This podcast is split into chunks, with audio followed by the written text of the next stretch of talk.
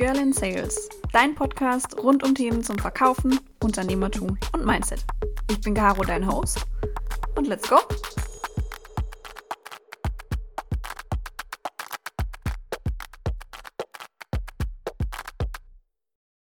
Hallo meine Lieben, es freut mich, dass ihr zu einem neuen Podcast-Interview von Girl in Sales eingeschaltet habt. Wie versprochen bin ich wieder nicht alleine. Ich habe mir jemanden dazu geholt, den man wahrscheinlich von LinkedIn schon kennt. Und zwar den lieben Philipp. Hello there.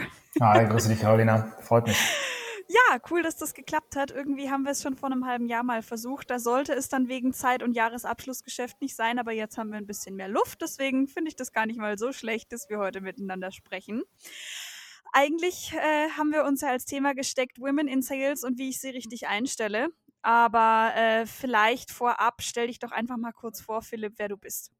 Super, genau. Ich mache mal kurz meinen Pitch. Ne? Dann, ähm, wir sind ja auch hier bei Golden Sales und danke, dass du, mich, dass du mich eingeladen hast. Danke auch für deine Zeit. Ähm, ich freue mich, dass es endlich klappt und ähm, wir uns die Zeit genommen haben. Also mein Name ist Philipp Strömann, ich bin der Co-Founder und CEO von Comics.io. Und wir beschäftigen uns seit jetzt fast einem guten Jahrzehnt mit B2B-Unternehmen mit komplexen Lösungen und helfen denen dabei, ihren Vertrieb in Rekordzeit profitabel zu machen. Denn, das wissen viele nicht, die meisten Unternehmen haben keinen profitablen Vertrieb. Und wir fokussieren uns hierbei auf komplexe Lösungen, also Unternehmen mit ganz, ganz komplexen Produkten und Services, Engineering, Mechatronics, SaaS, IT Consulting, Management Consulting ähm, etc. Und wir helfen denen genau zwei Probleme zu lösen. Das machen wir mit unserer AI-gestützten SaaS-Plattform. Nummer eins, das predige ich auch viel, wenn man meine Videos kennt, Message Market Fit. Die richtige Message zur richtigen Zeit für die richtige Zielgruppe. Und Nummer zwei, schauen wir uns mit unserer Technologie deren bestehenden CRM-Daten an, deren Loss Analysis, deren Win Analysis und helfen dabei, deren komplexen Produkte und Services so äh, viel simpler aufzustellen, dass man es schafft, Deals innerhalb von Tagen anstelle von Jahren zu closen. Und ähm, wir sehen jetzt die, ähm, nach den ersten Jahren, nach dem Launch, die ersten Resultate davon und freuen uns, denn wir wissen, wie lange Closing Cycles immer ein Teil auch waren vom Vertrieb, der nicht so viel Spaß gemacht hat. Und jetzt macht Vertrieb mehr Spaß. Stimmt, ja, kenne ich irgendwoher das Problem. Aber ich glaube, das kennt jeder, der schon mal irgendwas geh- oder verkauft hat. Wenn sich in die Länge zieht, dann macht es einfach irgendwann, also ist irgendwann auch die Luft raus. Ähm, du bist ja, das werden wir in einem zweiten Interview noch besprechen, eigentlich äh, erst seit relativ kurzer Zeit wieder erst in Deutschland zurück. Ähm, du warst ja eine Zeit lang ein bisschen woanders unterwegs. Willst du da vielleicht ganz kurz in einem Satz was drüber sagen? Ja, genau. Ich bin, also ich bin auch vielleicht Story dazu, wo ich eigentlich herkomme. Ich bin Norddeutscher, ich bin Kieler. Das hört man teilweise so an meiner Stimme und auch, dass ich relativ schnell rede und derb bin. Das ist bei uns in Norddeutschland so. Und, und ähm, bin aber wirklich während meines Bachelors ähm, in 2010 das erste Mal ins im Ausland gegangen, wie viele Leute damals. Ich war damals in einem Traineeship bin nach Kopenhagen gegangen. Ähm, danach kam meine Zeit äh, bei Google in Dublin, Irland für, für zwei Jahre. Ähm, dann hier wieder zurück nach Kopenhagen für meinen Master, dann MBA Exchange in Südafrika. Und jetzt seit Anfang letzten Jahres auch ähm, geschäftsbezogen, aber auch irgendwie altersbezogen, wenn man wieder zurück nach Hause möchte. Die Eltern werden ein bisschen älter, man möchte ähm, näher dran sein, ähm, sind wir jetzt wieder in Berlin, genau. Und ähm, dementsprechend äh, sind diese ganzen Themen wie zum Beispiel deutschsprachige Podcasts für mich ganz neu weil ich mich mit dem Bereich einfach nicht so beschäftigt habe, die letzten zehn Jahre. Ja gut, ich meine, deutschsprachige Podcasts in Kopenhagen zu hören, ist wahrscheinlich auch so ein bisschen am Thema vorbei, aber ähm, Das äh, freut mich natürlich umso mehr, dass du jetzt Teil äh, von meiner Interviewpartnerriege bist. Ähm, wie ist es denn generell? Also wenn man sich die Nordics anschaut, dann haben die ja generell schon sehr viel diversere Teams als wir Deutsche. Das ist zumindest so das, was man hört und was man dann ja auch selbst, wenn man mit internationalen Kunden arbeitet, mitbekommt. Wie stehst du denn zu Frauen im Vertrieb? Ich weiß noch, dass du, du hast, du hast mir ja teilweise auch einen Interviewbrief geschickt, ne? Und ich habe diese Frage gelesen und ich habe mir eine Sache notiert und vielleicht können wir da auch wieder einsteigen. Ähm, und habe ich, habe ich geschrieben, ich bin nicht sicher, ob ich die Frage verstehe. und ich weiß natürlich, worauf du hinaus willst. Aber ich finde die Frage merkwürdig, weil wie soll man zu Frauen im Vertrieb stehen? Wie soll man zu Männern im Vertrieb stehen? Die Frage ist doch eigentlich eher, ähm, was, was erlebt man und warum ist das Ganze so, warum ist die Diversität und ähm, was wir jetzt auch gerade erfahren bei uns im Hiring, wo wir merken, wir kriegen einfach signifikant mehr männliche Applicants, obwohl wir glauben, dass ähm, Frauen total gut reinpassen, obwohl wir total erfolgreiche Frauen im Team haben. Ähm, da habe ich mich dann gefragt, okay, wie kommt dieses Thema überhaupt so zustande? neben dem ganzen natürlich Zeitgeist, ähm, dass Diversität einfach immer mehr in, in den ähm, Fokus rückt. Ähm, war das in den Organisationen, wo ich war, kann ich sagen, äh, nicht so ein großes Thema wie hier. Mhm. Dementsprechend, ja. ich verstehe die Frage nicht. Also es ist so, ähm, also ich, ich bin tatsächlich ja auch so, wer den Podcast schon ein bisschen äh, länger verfolgt und hört, der weiß, ich bin bei den Fragen, die ich stelle, manchmal auch ziemlich fies. Damit habe ich aber überhaupt gar keinen Stress, weil meine Interviewpartner immer gut damit umgehen können. Wie jetzt zum Beispiel du, du stellst die Frage einfach zurück. Ähm, es ist so, in Deutschland, um dann nochmal äh, die Zahlen reinzubringen, die ihr wahrscheinlich alle schon runterbeten könnt, wenn ihr mir aufmerksam zuhört, arbeiten 14,2 Prozent Frauen im B2B-Sales, der Rest sind Männer. Ähm, wenn man sich zum Beispiel die USA anschaut, sprechen wir hier von einem Gefüge von 40, 60 Männle ja. ähm, Weiblein, Männlein, also deutlich mehr, trotzdem aber nicht 50-50, was ja eigentlich der Fall sein sollte. Es ist so, ähm, viele haben tatsächlich, also gerade ältere weiße Männer haben Probleme oder do, doch haben Probleme damit, sich ähm, mit dem Gedanken anzufreunden, dass auch Frauen im Vertrieb arbeiten können. Äh, weil das für sie was ist, was es bisher nicht gab. Und viele Interviewgäste, die ich hatte, haben gesagt, Frauen im Vertrieb finde ich bombastisch gut, weil es gibt so wenige, aber ihr könnt es so gut. Und es gibt ja zum Beispiel auch Studien, die das belegen, dass Frauen im Minimum genauso gut im Vertrieb sind wie Männer, wenn nicht sogar vielleicht noch ein bisschen besser. Ähm, und da einfach die Frage, wie ist es denn bei euch im Team? Also du hast mir im, im Pre-Call schon von deiner Kollegin der Carla, heißt sie, glaube ich, erzählt, ähm, die ja bei euch auch im Sales arbeitet. Wie, wie ist es so, seitdem sie dabei ist? Naja, wir haben ja von Anfang an ähm, ein recht diverses Team gehabt und dementsprechend, ich, ich, ich tease ja nur. Ne? Also natürlich mhm. weiß ich, wo mhm. du mit der Frage hinaus willst. Ähm, was ich zurücktease, ist eben, dass ähm, wir selber als Team nie groß darüber nachgedacht haben, müssen wir ähm, gewisse Positionen jetzt mit gewissen Geschlechtern besetzen. So. Ne? Und ähm, dass wir aber eben halt auch merken, ähm, dass wenn wir im Bereich technischen Vertrieb sind, ich habe ja Maschinenbau studiert, ja, und ähm, mhm. da gab es halt auch eine ganz klare Ratio, zumindest damals noch an meiner Uni, dass wir recht wenig Mädels dabei haben, dass ähm, technische Berufe und die STEM-Bereiche ähm, in Europa auch noch nicht ganz ausgeglichen sind. Und dementsprechend merkst du natürlich schon, auch in unserer Zielgruppe zum Beispiel, oder? die, die meisten Personen, mit denen wir reden, die meisten Entscheidungsträger, mit denen wir reden, aufgrund ähm, der äh, Ratio, sind eben ähm, männlich, ja, ähm, zwischen, zwischen 35 und 65 vielleicht. Ähm, und dementsprechend merkt man das halt schon. Und wir hatten uns aber eigentlich nie das zu einem Mantra gemacht, dass das irgendeinen Einfluss haben sollte. Was wir jetzt merken ist, ähm, wo wir die Hiring Pipeline ein wenig aufdrehen, dass wir wirklich einfach ähm, selber an unserem Messaging vielleicht arbeiten müssen, weil wir kriegen einfach nicht so viele Mädels in die Pipeline, wie wir gerne hätten. Mhm. So, ne? Und ähm, zu, dafür, dass, dass Carla dabei war, Carla ist eine absolute tolle Powerfrau, hatte keine Sales-Erfahrung vorher, ist ins kalte Wasser gesprungen, kam von Bombardier, ich weiß nicht, ob du die kennst, ein großer ja. Industrie- Player, die kam aus Corporate Strategy, wirklich. Ne? Also gar mhm. nicht, ähm, war nicht mal ähm, bei Bombardier ähm, auf der Vertriebs- oder Marketingseite und hat, hat komplett excelled, würden wir sagen. So, ne? Und mhm. das war jetzt so eine Sache, die ich auch nicht anders von ihr erwartet hätte, als ich sie im Interview hatte und als ich, als ich gesehen habe, wie sie ins Training bei uns geht. Um, ähm, und dementsprechend ist es für mich halt immer so ein, so ein fast schon so ein, ähm, ja, so ein Rätsel. Was machen wir jetzt gerade? Was müssen wir noch anders machen, ähm, um einfach noch attraktiver zu werden? So, ne? Denn ich glaube, das geht total divers. Ich habe da auch keine Präferenz. Ich persönlich als Personal Preference, weil ich, das war der Grund, warum ich äh, bei Schindler aufgehört habe und aus dem Maschinenbau rausgegangen bin, fand einfach Teams, die ausgeglichener sind. Nicht nur im Bereich von, von, von Gender, sondern auch im Bereich von Meinung oder vielleicht Hobbys oder vielleicht mhm. äh, Haircuts, ja. ja. Ähm, fand ich einfach immer netter und interessanter. So, das ist persönliche Präferenz. Und da wollen wir auch wieder hin. Ich finde es auch tatsächlich ganz angenehm. Ich habe auch schon in Teams gearbeitet, in denen ich eine von zwei oder vielleicht auch die einzige Frau war. Und sowas ist immer ein bisschen beklemmend nach einer gewissen Zeit. Ähm, zumal man ja auch im Vertrieb immer dieses Thema hat, Hahnenkampfarena. Wenn du zu viele Vertriebler in einem Raum hast, dann ist es irgendwann so Testosteron geschwängert, da bekommst du als Frau kaum Luft. Und äh, es ist tatsächlich so, dass man ich weiß nicht, wie ich das jetzt ausdrücken soll. Das ist immer ein bisschen schwierig, wenn man über das Thema spricht, weil für mich ist es ja auch ganz normal, in einem diversen Sales-Team zu arbeiten. Ich kenne es nicht anders. Wir waren, wir waren von Anfang an so, dass wir ähm, einen gewissen Stamm an Frauen einfach da hatten und die haben die Dynamik im Team total verändert. Zum Positiven, muss man sagen. Und ich weiß nicht, mein, mein Teamleiter, der Michael, hat es letztes Jahr in unserem Interview ganz schön gesagt. Wenn du eine Stelle ausschreibst im Sales und du schreibst da zum Beispiel rein, du, äh, also keine Ahnung, technische Affinität wäre gut oder irgendwie sowas. Äh, oder einen gewissen Studienabschluss, den du brauchst. Ähm, würde sich eine Frau nicht bewerben, selbst wenn sie 99 Prozent deiner Anforderungen erfüllen würde. Ein Mann hingegen, wenn er auch nur 80 Prozent erfüllt, sagt, jo, die anderen 20 Prozent mache ich wett über mein Ego und meine Ausstrahlung, ich bewerbe mich jetzt.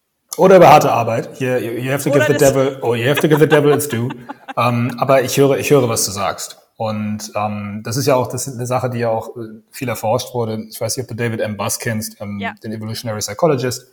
Ähm, der sagt, da gibt es gewisse Kommunikationspatterns sind es ja. Ne? Das hat mit der Realität ja. nicht so viel zu tun und mit der Performance, aber es gibt gewisse Kommunikationsmuster und Vorlieben, ähm, wo du messen kannst, dass ähm, in der westlichen Welt, in der industrialisierten Welt, wo Wohlstand relativ hoch ist, ähm, dass dort äh, gewisse äh, Gruppen ähm, in dem Fall nehmen wir es mal an, wir teilen sie auf in männlich oder weiblich, ähm, dass sie zu gewissen Kommunikationspatterns ähm, resonieren, aber auch selber gewisse mhm. Kommunikationspatterns anlegen.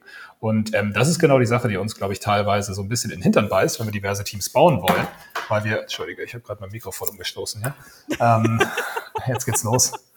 Ähm, das ist das ist die Sache, wo, wo man eben ähm, die Frage stellt, okay, fangen wir jetzt an zu kommunizieren und eine Stelle zu beschreiben, ähm, wo aber definitiv äh, idealerweise technisches Verständnis äh, gefordert wird. So, also fangen wir das an, white zu waschen.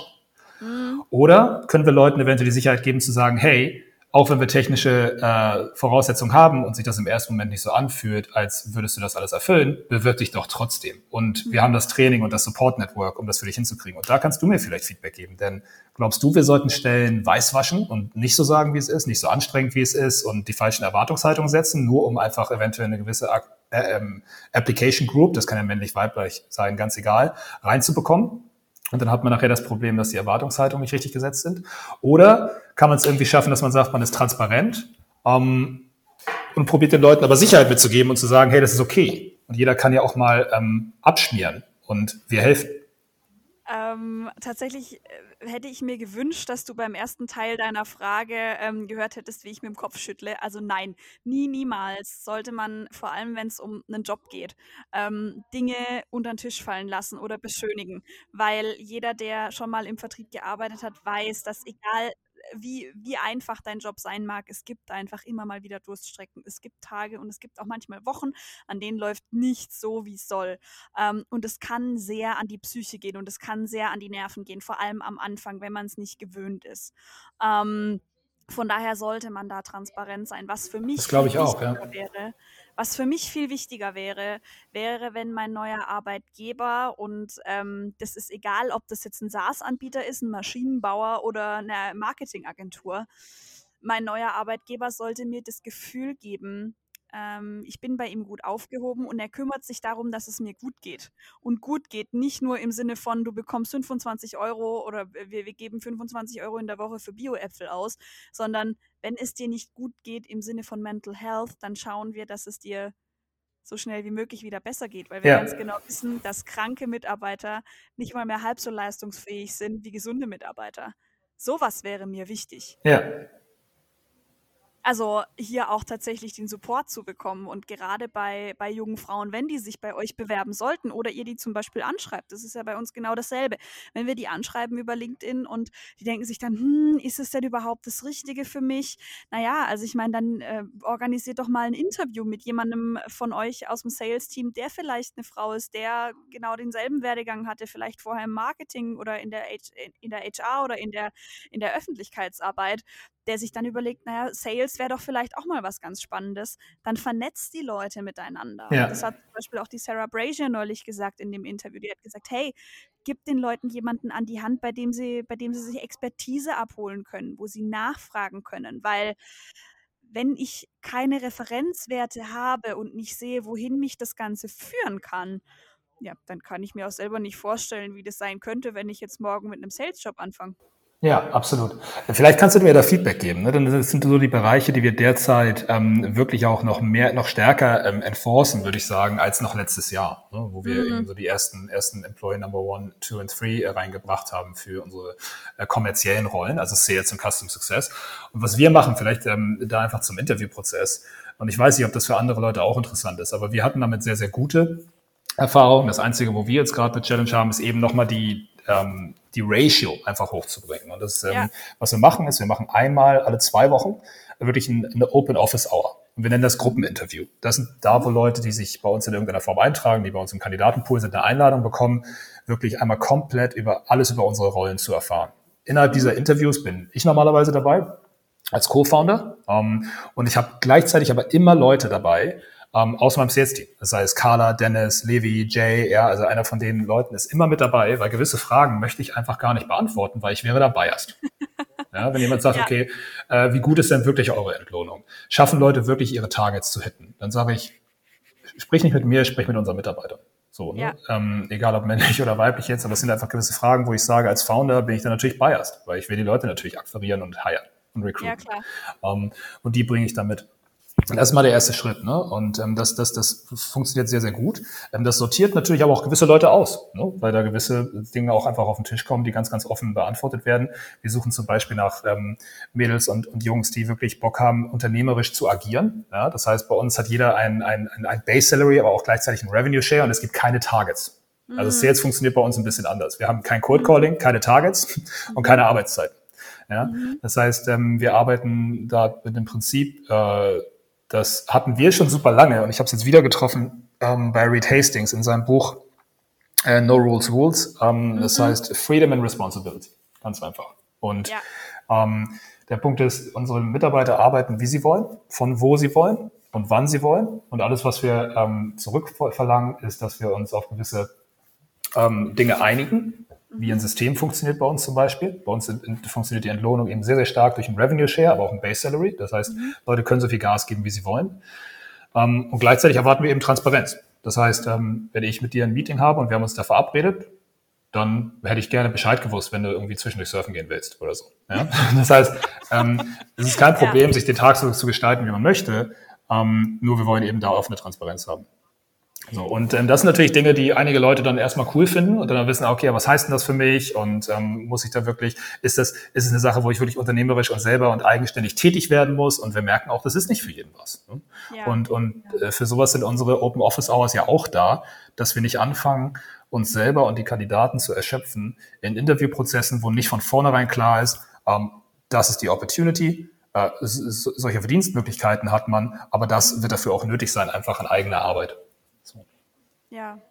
Also eine Sache, die mir aufgefallen ist, äh, jetzt tatsächlich nicht bei uns, aber bei Freundinnen von mir von früher, als ich noch studiert habe. Ich habe ja noch zu einigen von ihnen Kontakt. Ähm, und da haben sich auch ein paar tatsächlich Stellen im, äh, im Sales angeschaut. Und die haben immer, wenn sie einen Vertrag vor sich liegen hatten, also ein konkretes Joboffer, wo sie nur noch unterschreiben mussten, die Entlohnung war geklärt, die Zuständigkeiten waren geklärt, etc., haben sie sich immer für eine Marketingstelle entschieden. Jedes Mal entweder normales Marketing oder Social Media Management oder whatever.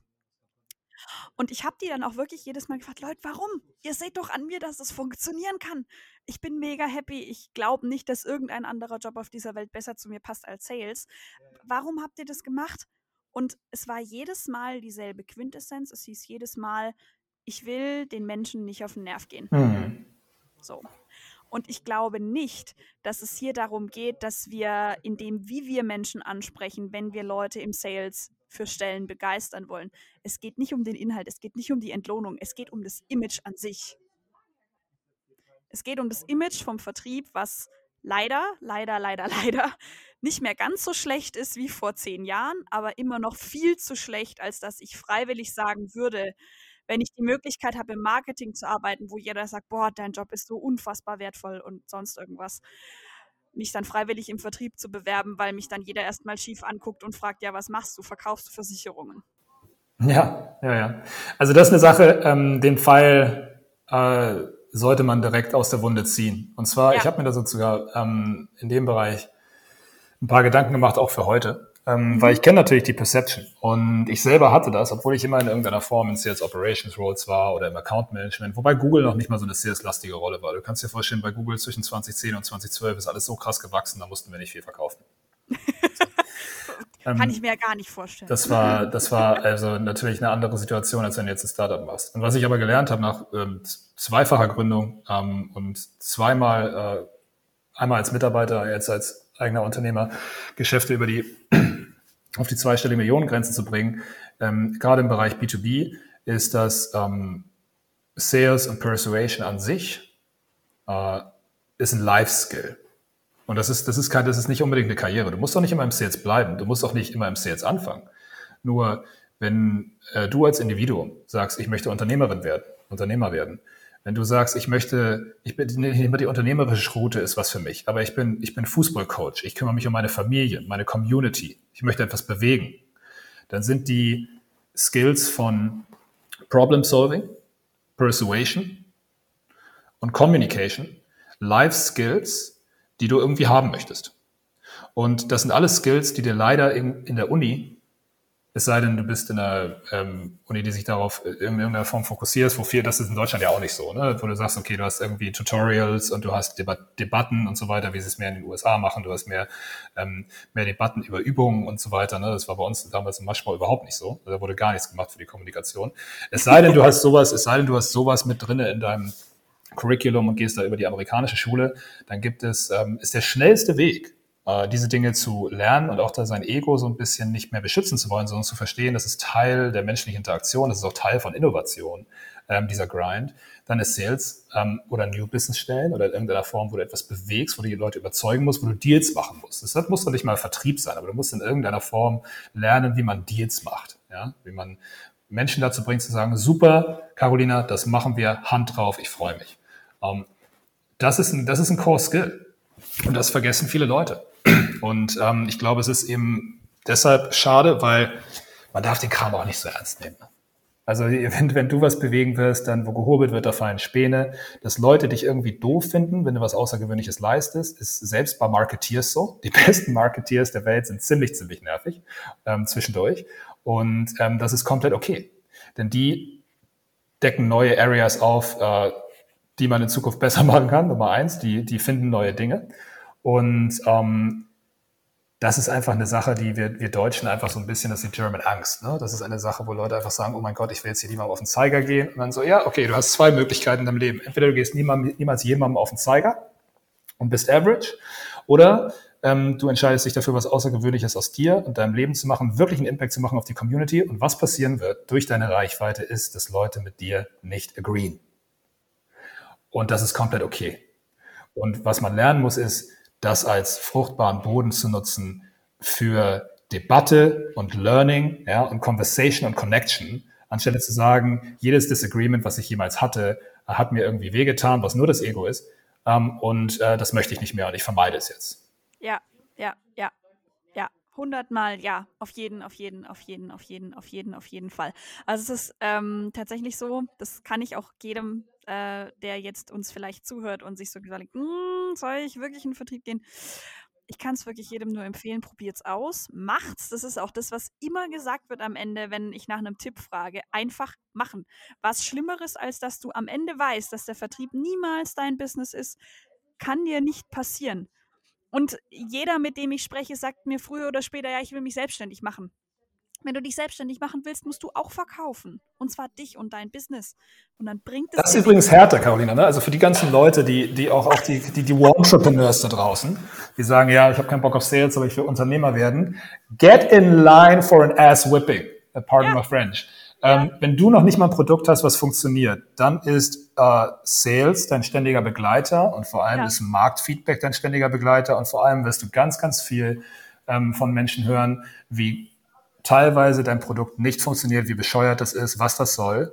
Ja. Und das wirst du aushalten müssen, wenn du es ernst meinst. Ja. Und ähm, diese dicke Haut, die holst du dir entweder dann, und es wird deutlich, deutlich schwieriger, weil nichts da ist, keine Strukturen, kein Management, äh, kein Produkt, äh, nicht mal ein Payslip eventuell. Mhm. Ähm, oder man geht halt vorher in irgendeine salesorientierte Rolle, Growth Consulting, whatever that is, ähm, und lernt mit Feedback umzugehen. Ja, das ist halt was. Du musst damit also, du musst eben nicht nur austeilen können im Sales, du musst auch einstecken können. Das hat gar nichts Negatives zu tun, sondern es ist wirklich so, ähm, wenn ich was nach außen trage, muss ich damit rechnen, dass früher oder später mal Feedback zurückkommt. Und wie das ausfällt, muss ich dann sehen und muss ich dann auch je nachdem bewerten. Nur eine Sache darfst du nicht, wenn du im Sales arbeitest. Du darfst dir nicht alles zu 100% zu Herzen nehmen. Du musst trennen können, was ist jetzt gerade emotional und was ist Business gemeint. Weil das ist auch was, ähm, wenn dir mal ein Kunde wegbricht, gerade am Anfang, ähm, dann kann einem das sehr, sehr zu Herzen gehen und es sollte irgendwann dann nicht mehr der Fall sein. Natürlich darf es dich ärgern, aber äh, es darf dich nicht emotional total fertig machen, weil dann ist der Sales-Job auch auf lange Sicht nichts für dich.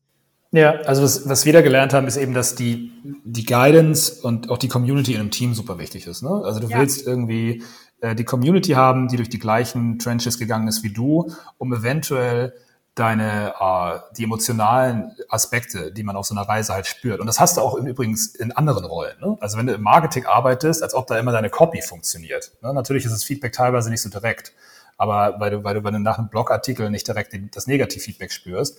Ähm, aber wenn du, wenn du wirklich rausgehst und, und Marketing machst und eventuell sogar das, das, das Mist und kein Nonsense-Marketing machst, ähm, dann ist das Feedback equally brutal und du weißt noch nicht mal, ähm, wohin du, wohin du hindeviaten kannst, ne? weil du eben nicht die Informationen hast.